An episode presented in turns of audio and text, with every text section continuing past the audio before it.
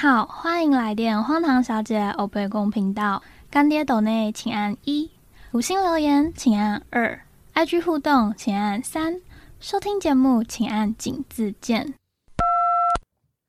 米娜桑阿罗哈，这一次呢，很荣幸再度邀请到了猫子跟大家分享除了深聊之外，猫子的日常。那我们就直接欢迎猫子进场吧。Hello，大家好，我又来晚了。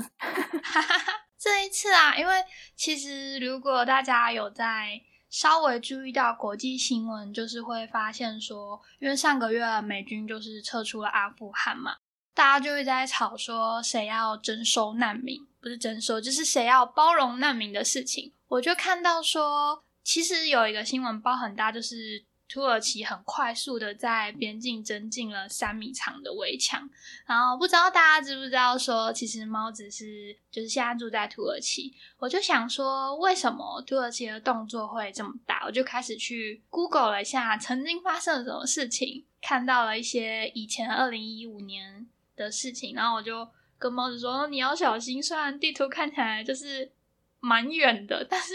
怎么样比还是比台湾离阿富汗近很多。然后今天就想说，请猫子来跟我们聊聊，就是目前土耳其的现况。只是说你想要问的是他们为什么会这样马上筑起那个城墙，是不是？就是二零一五年土耳其不是收容了很多叙利亚的难民吗？然后我就想说，是不是因为这件事情导致他们这一次就是强健的很快？嗯，其实那个他们收容难民是有跟欧洲国家签一些那个公约的。嗯，对，然后呃，我要先在那个分享之前哦，要先来讲一下那个警语，就是说，第一个我不是历史系的，嗯然后呢，我也不是从小就生长在土耳其，所以呢，我的看法是我个人的看法而已，就是我实际在这边生活五年，我所观察到的一些事情来分享。所以你就是听听看，因为大家都可以有自己的意见，对，啊，这样子哦，就是先警，就是先发个警告声，对，打个预防针，对，就是叙利亚难难民这件事情啊，其实就是我在我生活在这边五年的我的想法哦。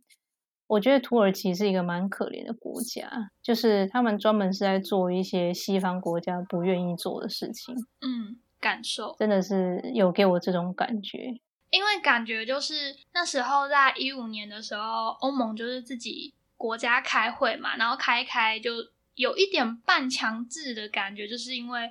土耳其一直在欧盟观察国的阶段，就感觉欧盟要他做什么事情，土耳其就是得你知道半强迫不甘不愿的，就是说 yes 这样。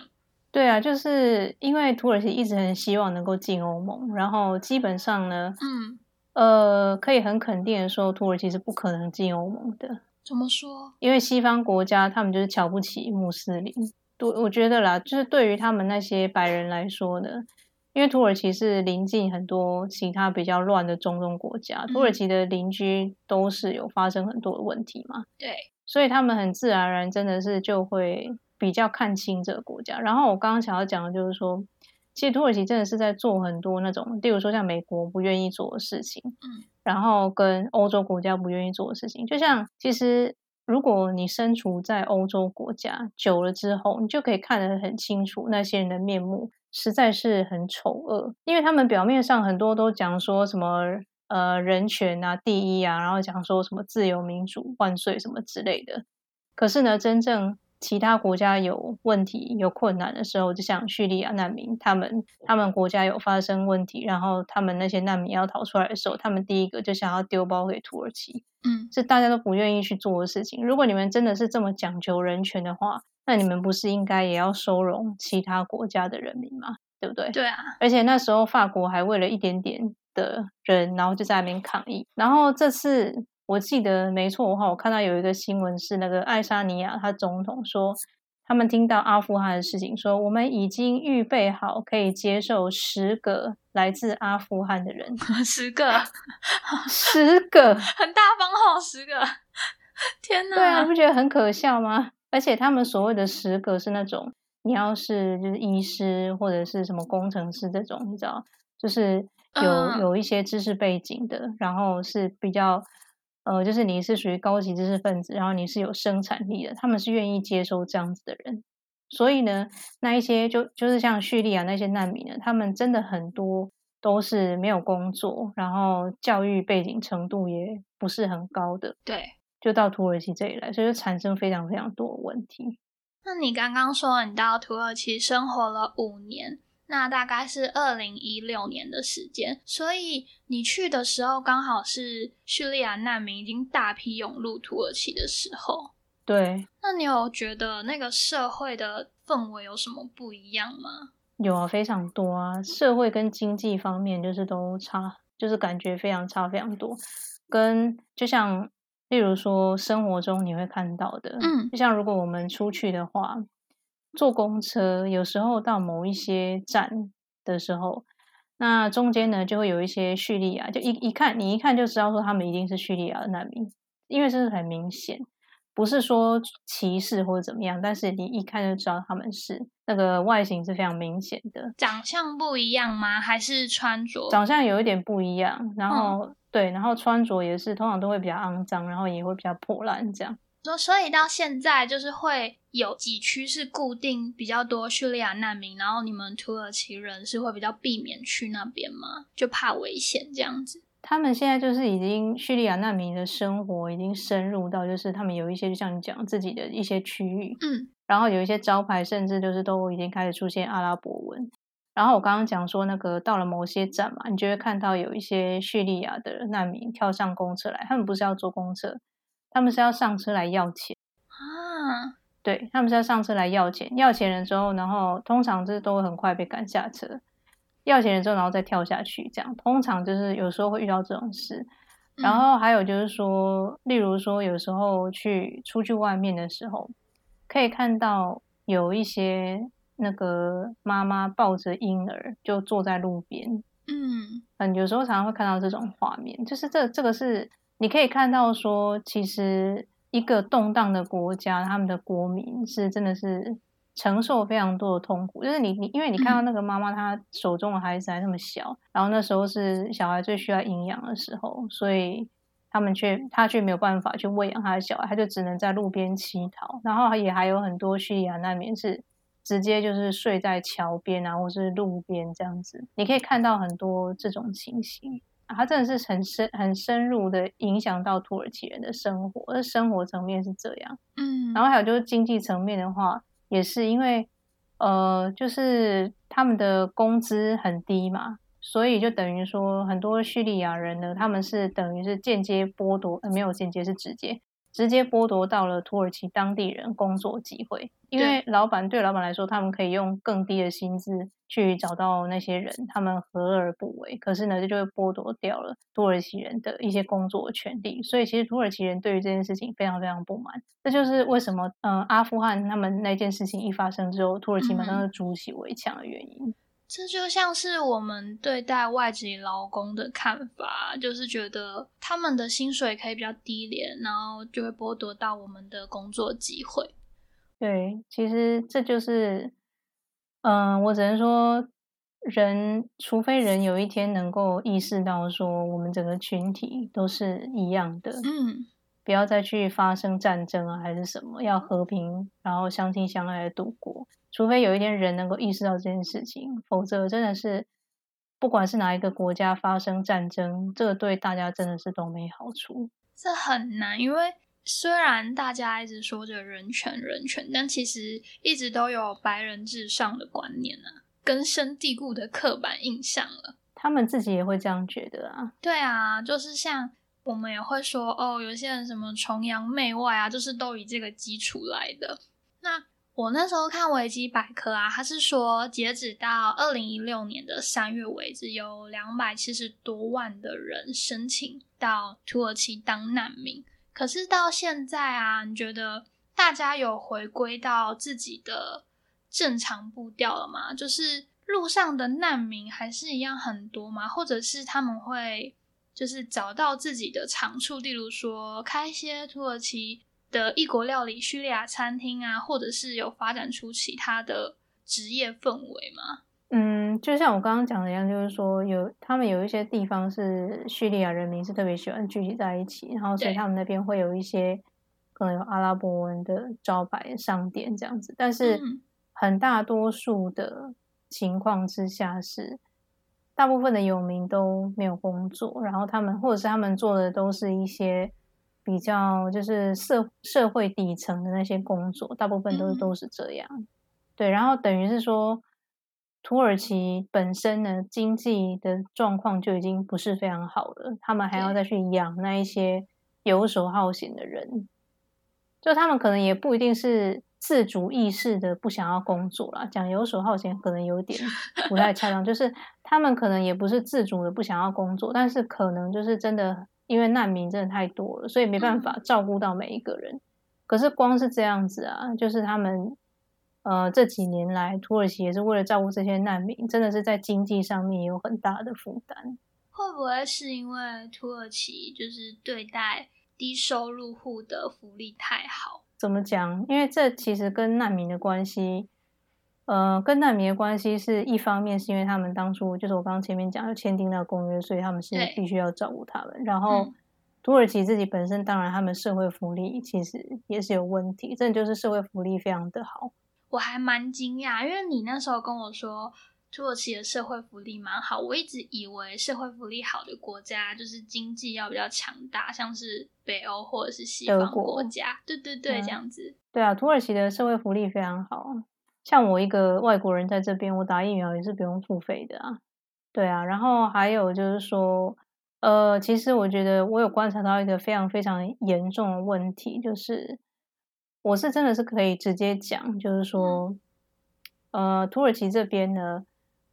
真的是完全没有在做任何事情，然后又白领国家的钱的这些人很多。就有一部分原因是因为他们宗教关系，认为因为这种尤其是女人非常多，就他们认为说女人就是不应该抛头露面，还是有人会有这种想法。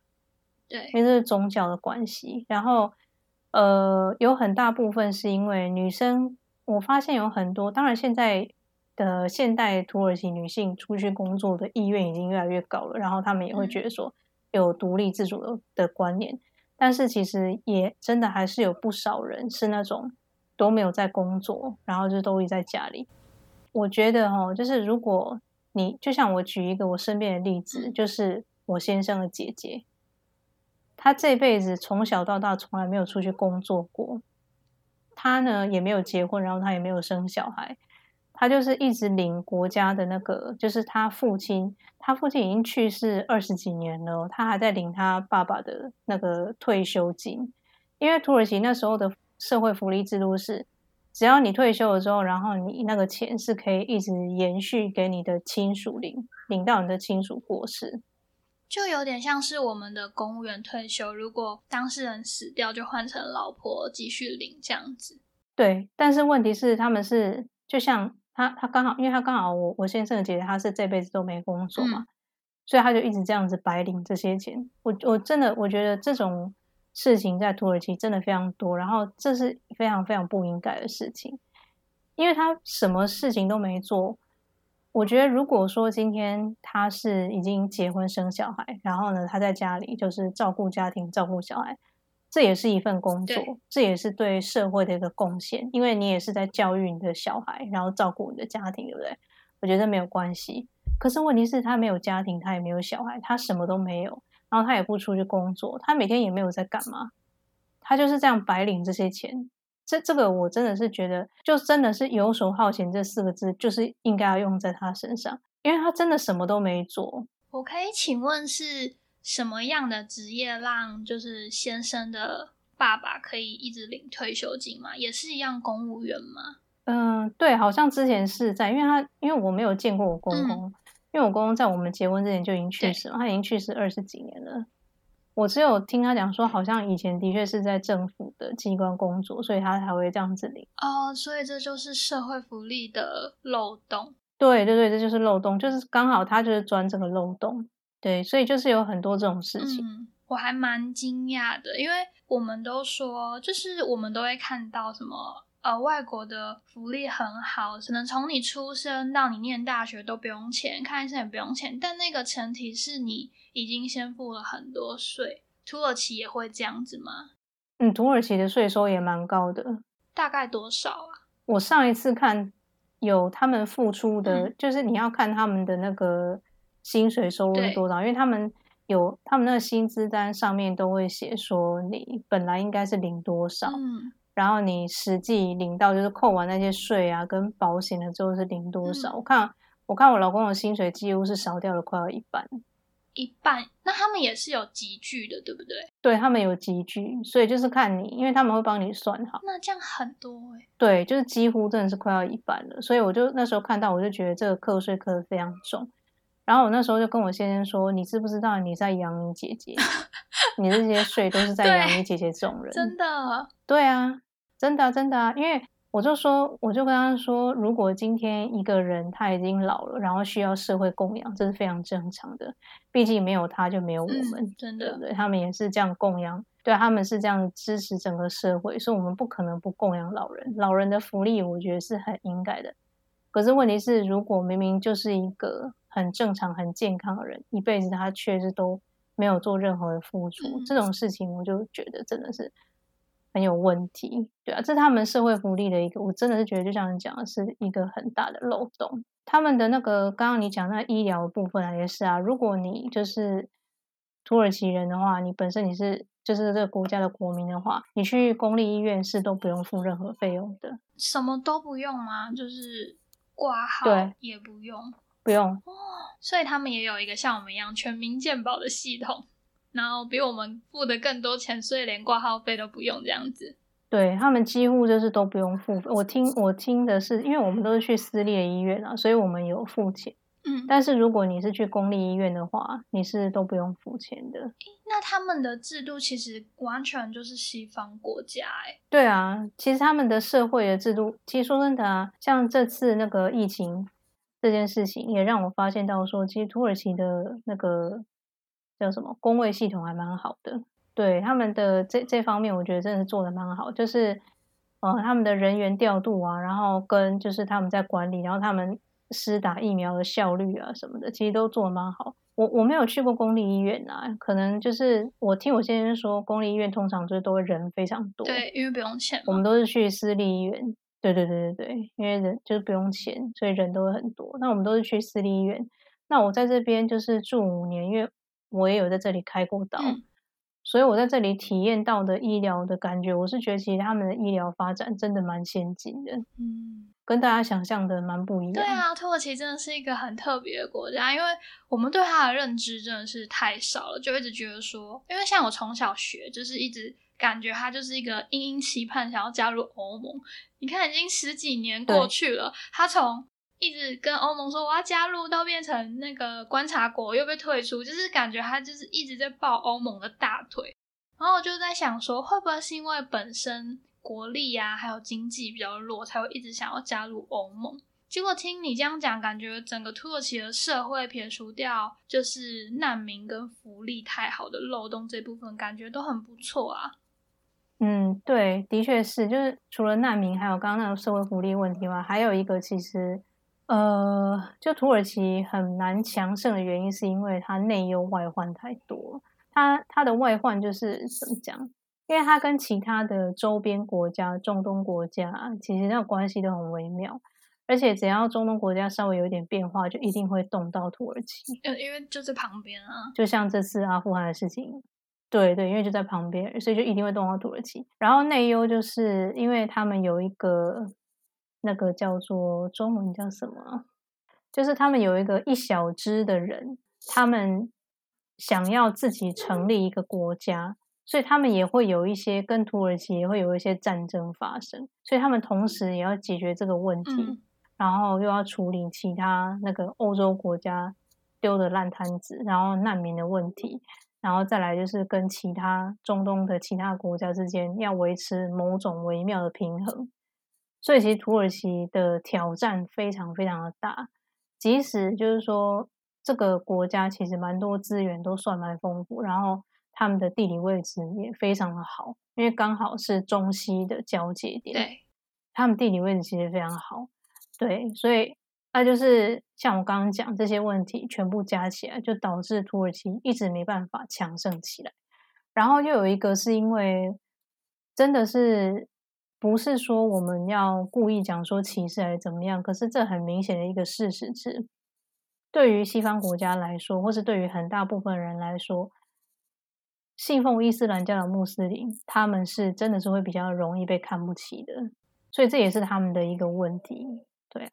所以这就是为什么土耳其明明有九十趴的领土在亚洲，但他一直想要加入欧盟，就是想要有一个力量让他就是变得更强大。还有一个是他们一直很希望能够像先进的国家一样，因为。这个你其实你如果有来过伊斯坦堡的话，你就可以感受到非常非常那种气质是非常的特别。就是说，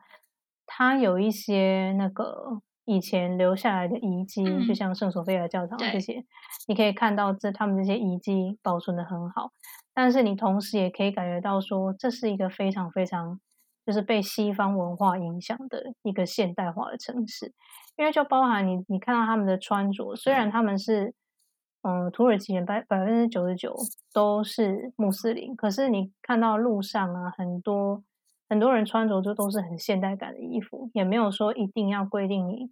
一定要用头纱还是什么的，所以他们其实是真的是很希望能够跟现代接轨。他们有嗯改变过他们的文字，嗯，改成那个拉丁语系的那个文字，也是为了要跟世界接轨更容易。所以他们就是一直很希望能够朝那个地方去，他们很希望能够摆脱那种给人家那种中东国家的感觉。嗯，感觉出来，因为我其实只有在伊斯坦堡转过机，很先进诶，就是因为其实我有去过其他的伊斯兰教的国家，就感觉他们整个氛围，土耳其的氛围是很西方的。就是你如果不说，你不会觉得说你人是在土耳其，因为那些地方的大牌子都有，大家也是，就是我们穿什么，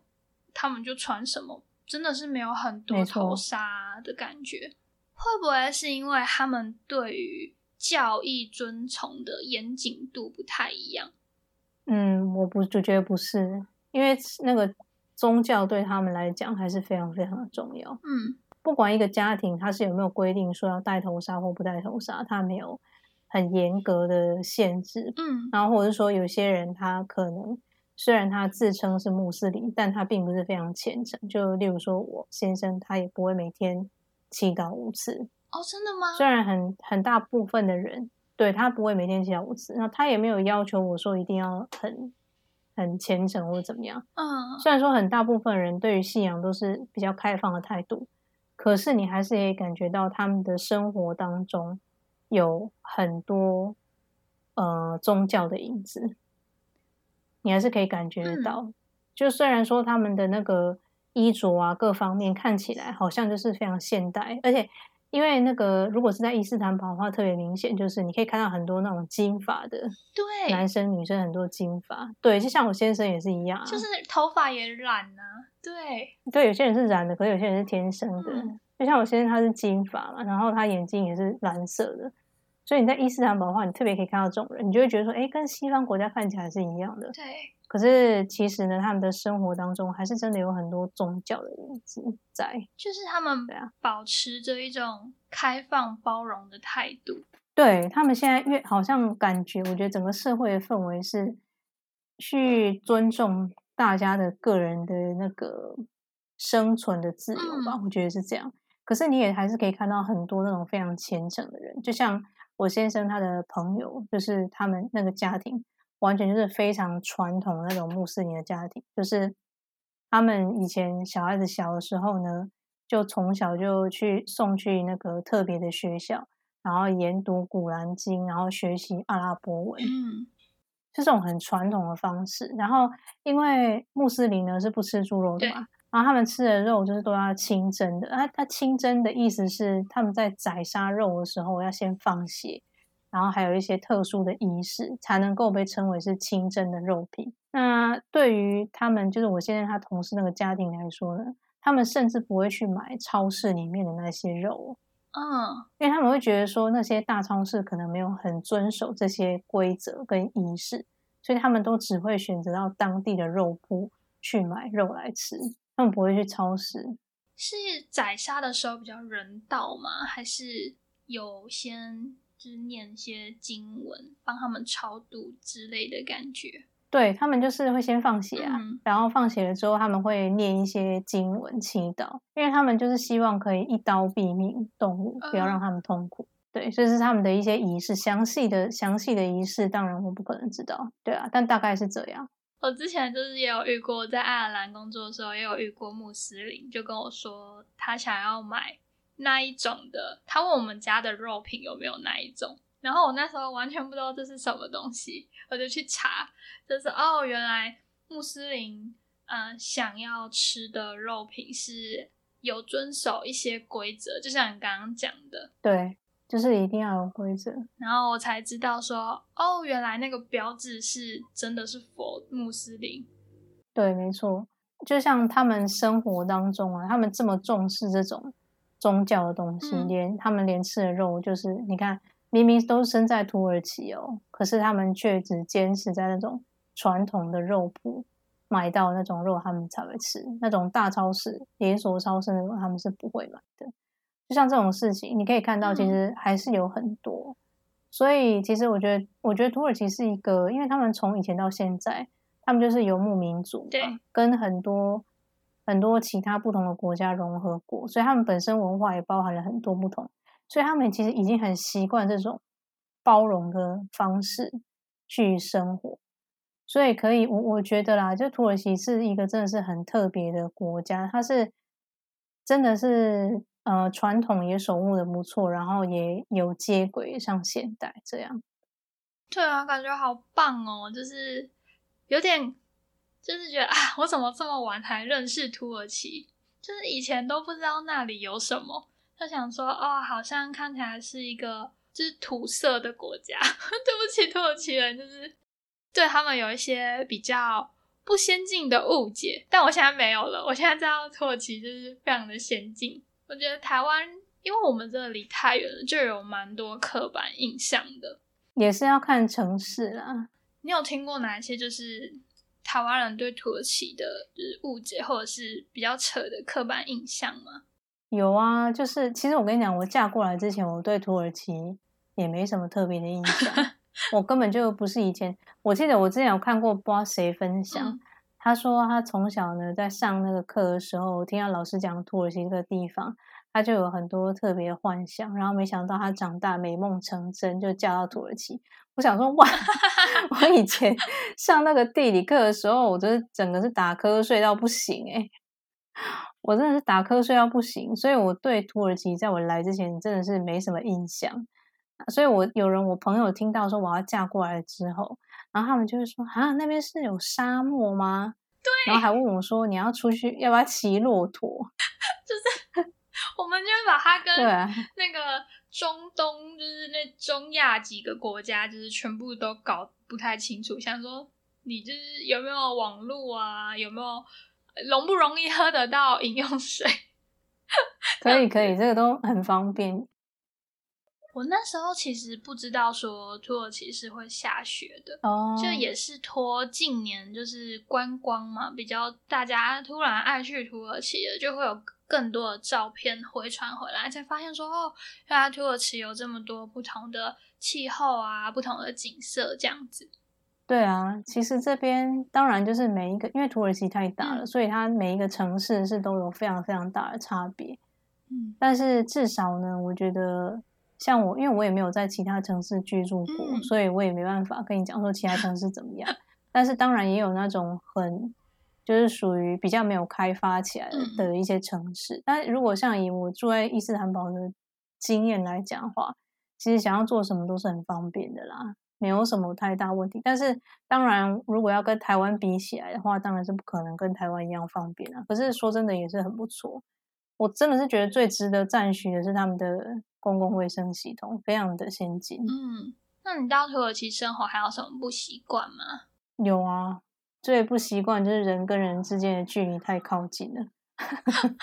就是你是说连隔壁邻居都会跟你当好骂鸡的那种，就是不很不熟那种，突然就是就是土耳其人的生活是没有在讲求隐私，嗯他们是没有在讲求隐私这种东西的，就是在他们的生活当中，因为呃，虽然我的工作是跟人有关的，然后我也是每天都会接触不一样的人，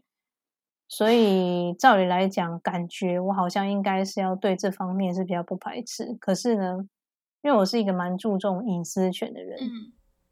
但是在土耳其这边呢，这隐私权就是有有时候会有一点困难，我觉得啦。但我比较幸运的是还好，因为我婆婆他们都不会过于干涉我们的生活，所以我这方面是比较幸运。可是，就像一般的土耳其的家庭啊，就像我可以跟你讲那种很很简单的例子，就是说，如果你去土耳其人家里做客的话，他们就会希望你留的越晚越好，就是你可以你可以去他们家留到十一点、十二点，他们都会觉得非常的开心。然后，如果说你要走的时候，他就会说啊，你你再坐一下，你再坐一下，我来去煮个咖啡给你喝，这样，他们就是会很希望你可以留晚一点。然后还有就是，如果你跟他们讲说啊，好吧，那不然就是开车回去有点累，那我可不可以在你家睡？哇，天哪，他们简直是高兴的不能再高兴了，多希望你可以留下来。这是阿公阿妈吧？他们就很希望你可以跟他们一直在一起，不管熟不熟吗？真的，他们真的都是这个样子啊。然后，例如说，像他们就是都会很接很接纳，就例如说，呃，像我跟你认识，对不对？然后呢？例如，你的女儿要到我的城市来，然后你可以打电话跟我讲说：“哎，我女儿要去你们城市那边哦，那她可以在你家住一晚吗？”那我就会说好，我就无条件接受你的女儿，即使是你的女儿，或者是甚至连这种情形都有。例如说，你跟我讲说：“哎，那个我朋友啊，就就是你说，你说我朋友 Jerry 他要去你们城市那边玩，哦，我不认识 Jerry 哦，我不认识他。” 然后你跟他说：“那我朋友就是 Jerry 可以住在你家嘛？”那我就是说好。这种事情在土耳其是非常常见的，你知道吗？所以土耳其人的家里随时打扫一尘不染，就是为了这样，他们随时可以迎接客人来。其实你的生活是没有隐私的，就是朋友的朋友就是我的朋友就对了。对。不管怎么样，就是他们很希望跟你就是越靠近越好。而且你像我刚开始来的时候，我就很不习惯，就例如说有人来我们家做客嘛，然后他们就会随意的去开你家的橱柜啊、抽屉什么的，这对他们来讲都很普通哎。可是这对台湾人来讲很惊吓，就觉得没礼貌。对啊，对于我们来讲就觉得很没礼貌，对不对？可是他们就会觉得说，他很希望你可以把他们家当成自己家一样。所以呢，即使你去他们家哦，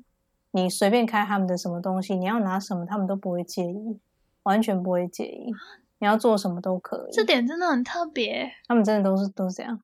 对，就生活中完全没有任何的隐私。就像我们一般不是都会觉得说，去别人家做客是不能去主卧房嘛？对啊，你不是都会这样觉得？对啊，就是会觉得说，不要随便去进去人家的卧室嘛，尤其是主卧室。那是主人的，不能进去。可是呢，他们都觉得说没关系啊。而且你如果跟他们讲，例如说我去我先生的朋友家做客，我没有做过这种事啊。我举例，就例如说我去我先生家朋友家做客，然后我说啊，我觉得有点累，我可以睡一下嘛。他们就会立刻把床铺好，你可以随时去睡，你爱睡多久就睡多久，绝对没有人会把你吵醒。很好客，怎么？对啊，好成他们就希望你可以把他们家那个他们家当成自己家一样，真的就是这样子哦。我之前还看过一个影片，他说土耳其人其实是会特别为了客人，就是会有分大客厅跟小客厅，就是大客厅是给客人来的时候用，然后小客厅是自己家人用，就是都会这样子嘛。对，这个是他们一个比较特别，不是每一个都这样子，但是有很多家庭都会这样。然后我就想说，天哪！对他们就是会有一个地方是用来特别招待客人。对，我就觉得很，我还蛮惊讶的，因为我们就算怎么好客，就大家一起坐在客厅嘛，不会为了客人再去塞一个就是客厅给他们用。结果他们是直接内建两个客厅，诶，对，因为他们那个房间就是专门待客用，然后他们那个。呃，家具都会比较新，嗯，因为平常不会去用嘛，所以就要保持家具很新。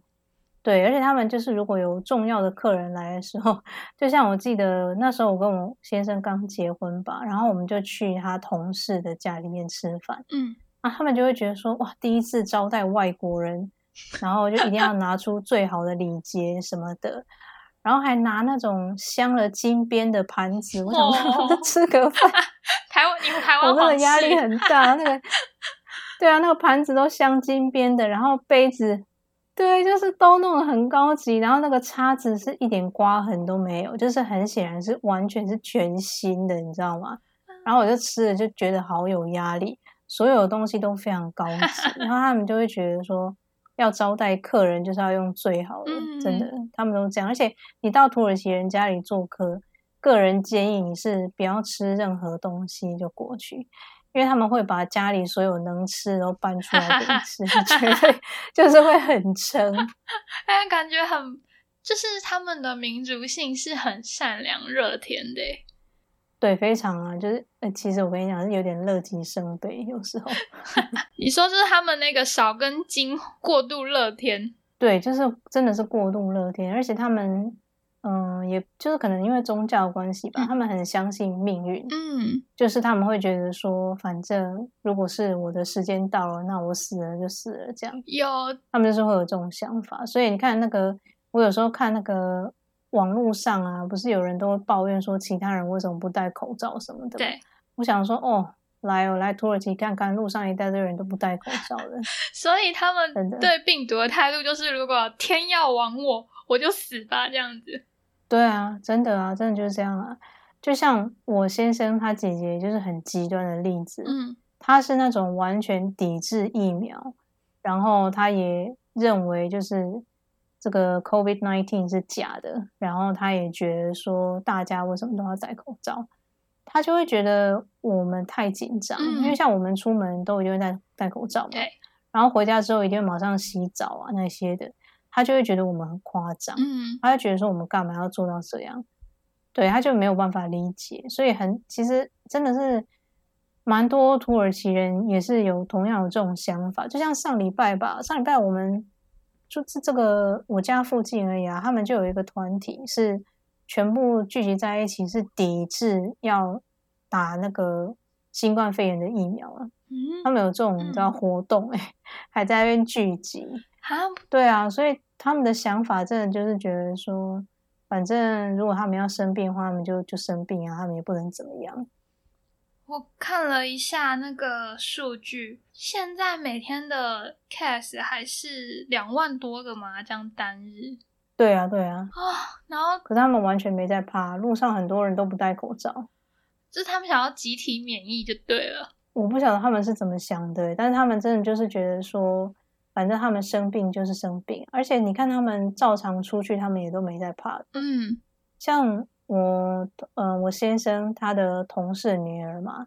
才刚去上学一个礼拜而已，就马上被感染新冠肺炎啊！一个礼拜而已，学校停课吗？还是立刻做什么措施？没有啊，就是学校就是一样，其他其他的班级照常上课啊，就是他们那个班级生病的人就没去，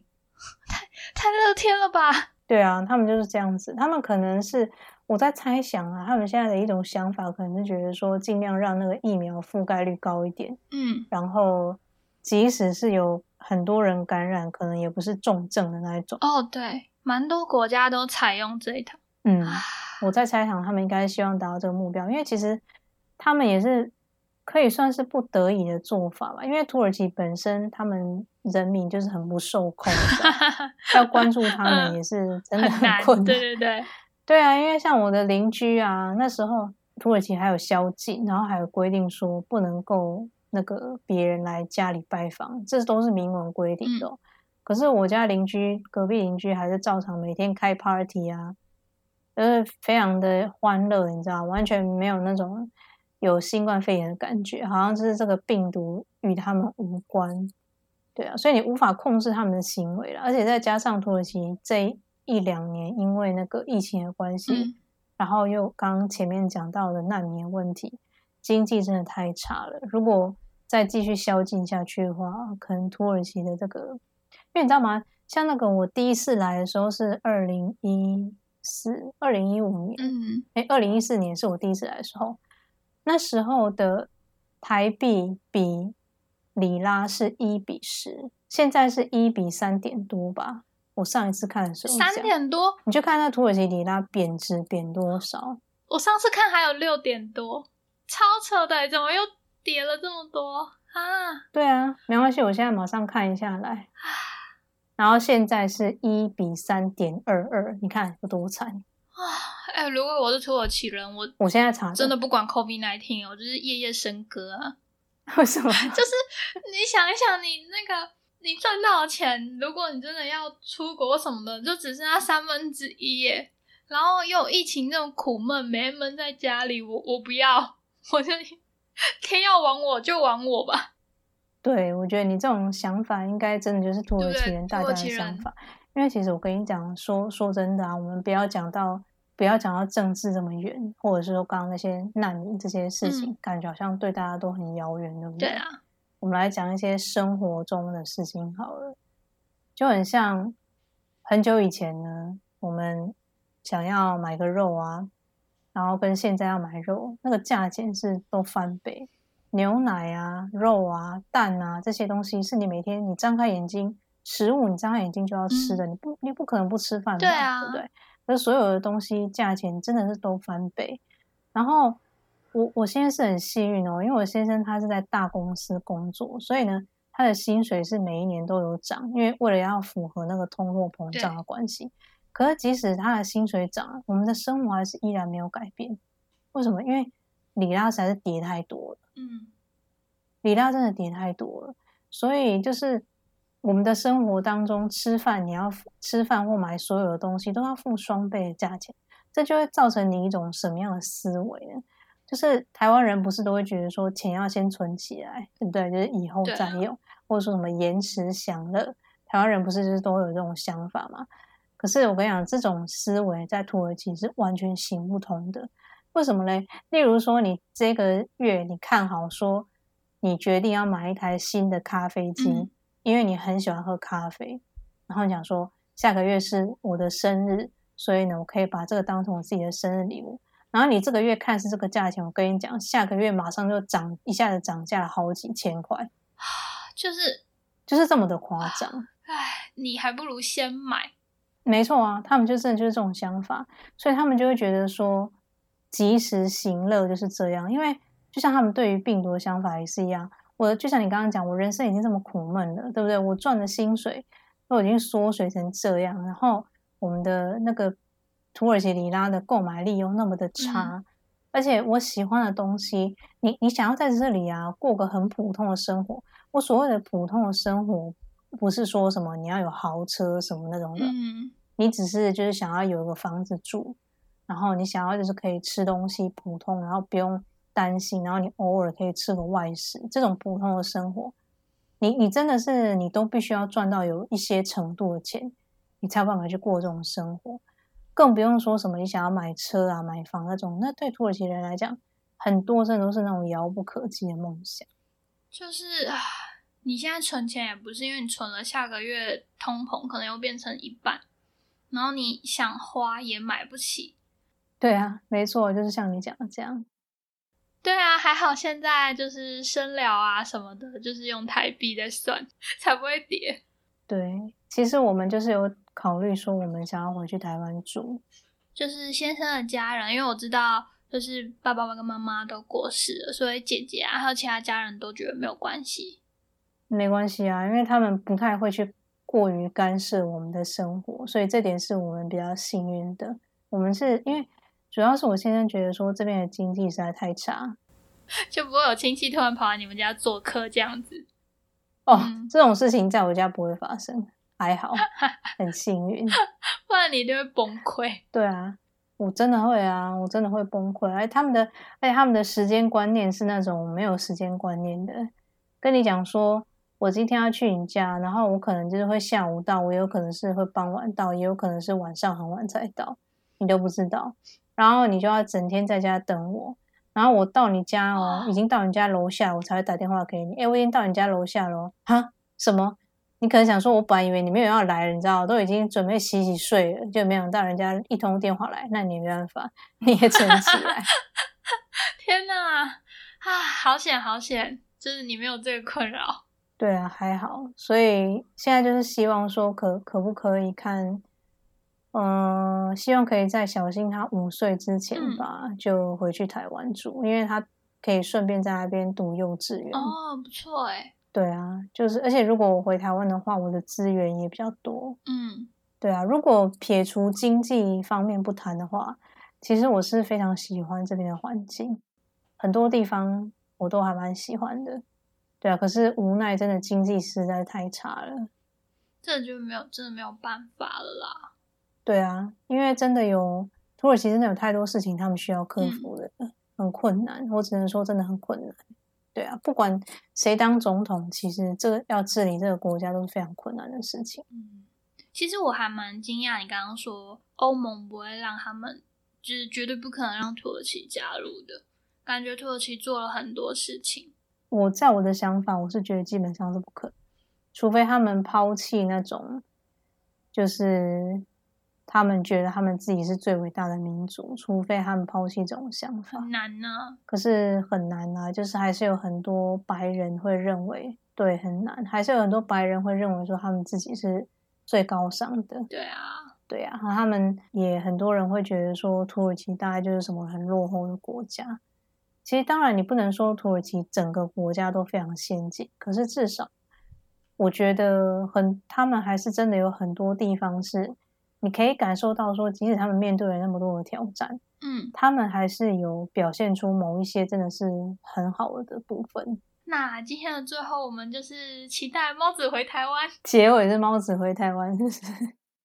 我回台湾之后有怎么样吗？什么特别的计划？其实我本来想说，你应该会在土耳其就是一直生活下去。可是今天听完就想说，好啦，回来真的比较好，因为。经济这样真的是嗯汤这样。如果说像是我们之前有讨论过嘛，要做一些自媒体的东西啊，就是台湾的资源还是比较方便一点。嗯，其实就是真的是像我刚刚讲的一样啊，我真的很老实讲话，其实我现在他的薪水并不低，嗯，但是我们其实现在生活的。方面呢，老实说，我们也还是有很多挣扎的地方，不真的有很多不是很容易的地方啊。对啊，因为土耳其的那个物价真的是飙涨的太夸张了，那个通货膨胀真的非常的夸张，所以你可以感觉到说，你的生活很多方面真的是都被影响，然后就连你想要做一些休闲娱乐，你都要花。双倍甚至三倍的价钱去做，那有时候我就会像我跟我先生，我们两个人就是常常会讨论，就是说，想如果回去台湾的话，想要买车子啊或买房子，真的都比在这边容易很多。因为我们有小孩嘛，所以自然而然很容易就会考虑到买车跟买房这两件事情。然后还有我们常会比较，就是说，例如我们在台湾可能想要买一个什么咖啡机啊，或是游戏机这种东西。然后，或者是最简单的，要讲买一台手新的手机 iPhone，在这里的价钱真的都是天价，你就会觉得说，你到底要多努力的赚钱，才能够买得到一台 iPhone？那可是，在台湾的话，我可能领个普通的薪水，然后我只是一个普通的上班族，我大不了我就是用信用卡刷了，然后每个月分期付款，也是很容易可以买到。可是在这边的话，你要付出的是非常非常多。然后你可能好几倍的薪水去供养一台车，或者甚甚至就是连一台小小的手机都要花你好几个月的薪水去供它，所以其实这这种生活是让你不知不觉会侵蚀你蛮多地方的。对啊，好啦，回来啦，回来，回来没有要干嘛？一直叫你回来，就觉得怕太沉重了。对啊，就是。就是想要出国嘛，就是因为我觉得台湾的薪水太低了。可是你这样比较起来，就发现哦，在土耳其生活其实更不容易。嗯，我只能这样讲啊，就是说，对于我来讲，我觉得在每个地方都会有他生，就是生活中不容易的地方。我只能这样说。然后我不会认为说，在国外一定在比台在台湾还好。在我的想法是这样，因为其实。像我离开台湾之后呢，因为我我在土耳其，我看到的是很多欧洲这边的事情，然后跟美洲那边的事情是我都看得到。那这些事情是我在台湾是我都感受不到的。嗯，就是那种国际的视野是真的是差蛮多的。所以有时候可能别人会很羡慕说我生活在国外，可是嗯，生活在国外也有它很辛苦的地方，而且你就是必须要非常的坚强吧，我只能这样子讲，要很坚强。大家要坚强起来。如果我们不坚强的话，就是欢迎找猫子聊聊，硬要转。谢谢你还帮我 promote。最后，你知道，因为这个很有用啊，大家心灵都要受不了了，太压抑了。哎，台湾已经很棒了啦，真的。真的，我觉得 就是回来，就是感觉还是很像没有疫情这样子。虽然中间有几盖到每天五百多的时候，大家就是很害怕，但其实没有你，你看一下国外的数据，你就会知道五百多真的还好还好。五百多根本就是对于像我们在我身处土耳其来讲，根本就是不痛不痒。嗯，真的。对啊，真的是这个样子。其实，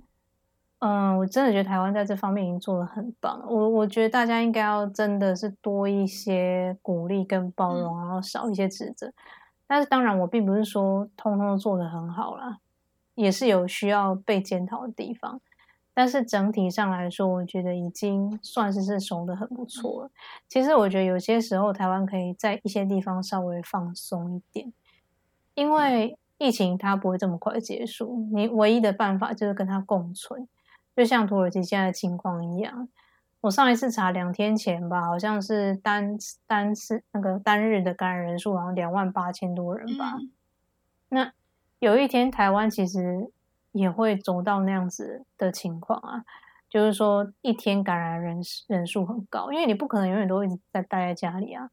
那个经济会有整个经济会有问题，而且。你也是要出去工作啊什么的，你不可能就是一直都在家，所以人就是只能学习的去适应。其实真的就是对，大家就是赶快打打疫苗，做自己该做的事情，口罩继续戴着，呃，酒精啊、洗手什么的，就是继续好好做，好好跟病毒共存。这个结局还是这个收尾还是有点 sad。不会啦，哎，我发现那个什么，这次结果会不会这一次我们那个节目播出之后，然后大家就觉得说啊，原来猫子是这样子，不会，上次这么疗愈，然后这次讲了这么严肃的话题，不会不会，因为这次也是蛮正向的啊，就是在外国生活不一定比较好。对啊，其实我觉得就是如果你的心态啊，就是回归到，反正跟跟我每次都跟生聊跟别人讲的一样，就是都是回归到你的心态。例如说，你就是今天不管是你住居住在哪一个地方，我我们真的是不要谈那种太糟糕的地方，就是都差不多的地方的话，其实如果你的心态是 OK 的话，你住哪里都是很快乐。就像我在这里，我也没有觉得不快乐啊，只是说，如果我想要让我的呃家人跟我的小孩有更好的生活品质的话，我认为台湾是会是一个比较容易做到的。就是说，以相同的薪水跟相同的收入来讲，我在台湾能够做到的事情是这里的两倍啊。那我当然会选择回去台湾，而且台湾本来就是我的国家嘛。对啊，对啊。不然我其实很喜欢这里，其实我也不想走。我感觉出来，就是 对啊，土耳其真的是一个蛮不错的国家，非常好，大家那个欢迎来这里玩。我应该去当那个土耳其观光大使。欢迎大家来土耳其玩。我觉得你应该就是要专门接待台湾客人，就是来哦，这是不一样的土耳其这样。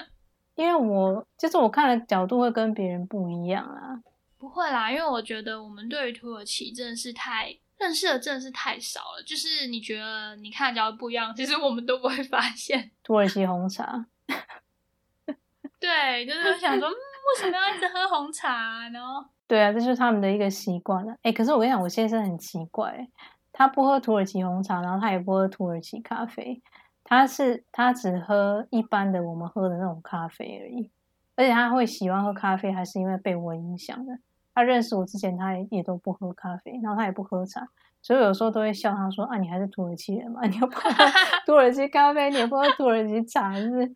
你先生感觉很像就是西方人呢，就感觉不太像土耳其人。嗯，对，我觉得他在很多地方他的想法是真的是比较开放一点，比大多数的土耳其人还要开放一点。可是当然，你还是可以感觉出来他的那个气气息还是有啊，毕竟他从小在这里长大。今天的最后帽子还要想要说什么吗？嗯，分享自己的治疗事业。没关系啊，上次已经分享过了。其实我觉得就是大家真的希望大家都很健康啦。嗯，很平安，然后不要太担心疫情的事啦。对，真的是不要去太担心疫情的事，不是说我在讲风凉话哦。你看我在这边每天两万多人？我不是在讲风凉话，真的是因为人生当中，即使不是疫情，我们其实也有很多事情是不能够掌控的。对，可是没有关系啊，我们总是要学习的适应嘛。就像 Cheryl，你不是很想要去国外吗？那你就是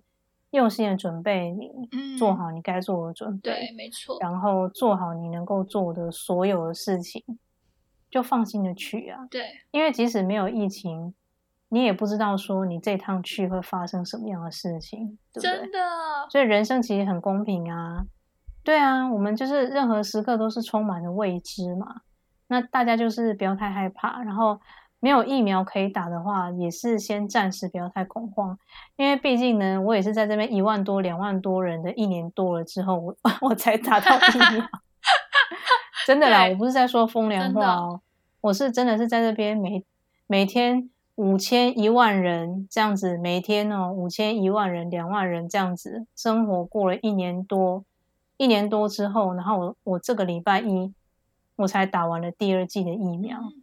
所以大家现在就是在台湾被保护的非常非常好，真的就是做好该做就好，然后不要太紧张，好不好？放松放松不，要太开心一紧点，人生很短暂。要学习土耳其人的心情，